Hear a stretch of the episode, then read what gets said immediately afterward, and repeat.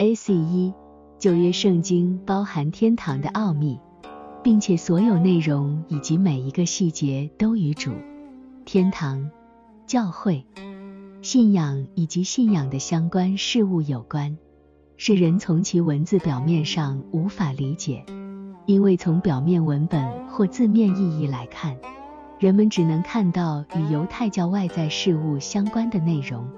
然而，每处都有内在的含义，而这些内在的含义在外部事物中几乎都没有显现，除了极少数主向使徒们揭示和解释的内容。例如，祭祀代表着主，迦南之地和耶路撒冷代表天堂，因此被称为天上的迦南和耶路撒冷。同样，乐园也有相似的象征意义。A.C. 二。尽管每一段、每一个细节，乃至每一个最微小的字母都象征并包含着属灵和属天的事物，但基督教世界对此仍然知之甚少，因此他们对旧约并不怎么关心。从这一点上，他们应该能意识到，既然圣经来自主并关于主，那么它的内在必然包含关于天堂。教会和信仰的事物，否则，它就不能被称为主的话，也不能说其中有生命，因为生命的来源是什么呢？不就是所有的事物都与主，即真正的生命有关吗？因此，如果圣经内部的内容不与主有关，那么它就没有生命，而且。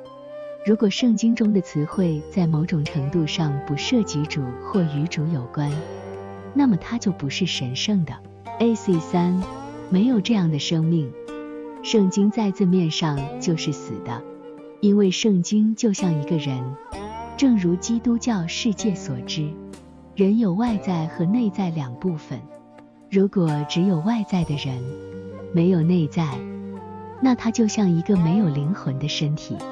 因此是死的，而内在的部分是活的，是给外在部分生命的源泉。这内在的部分就是人的灵魂。同样，圣经只在字面意义上，就像一个没有灵魂的身体。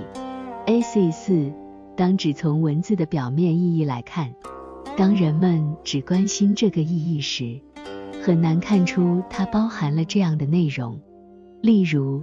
从创世纪的表面意义上看，我们只知道它描述了世界的创造和一个被称为伊甸园的地方。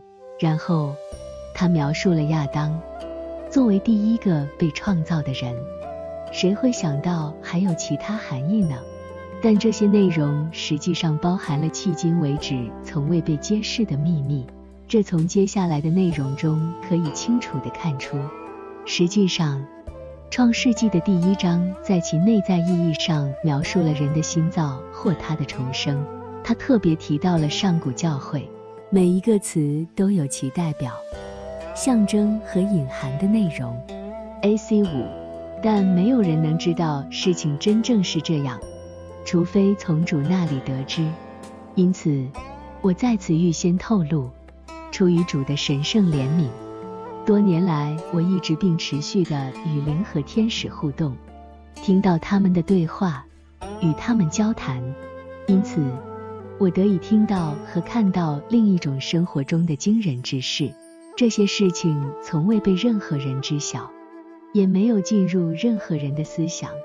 在那里，我被教导了关于不同种类的灵，关于死后灵的状态。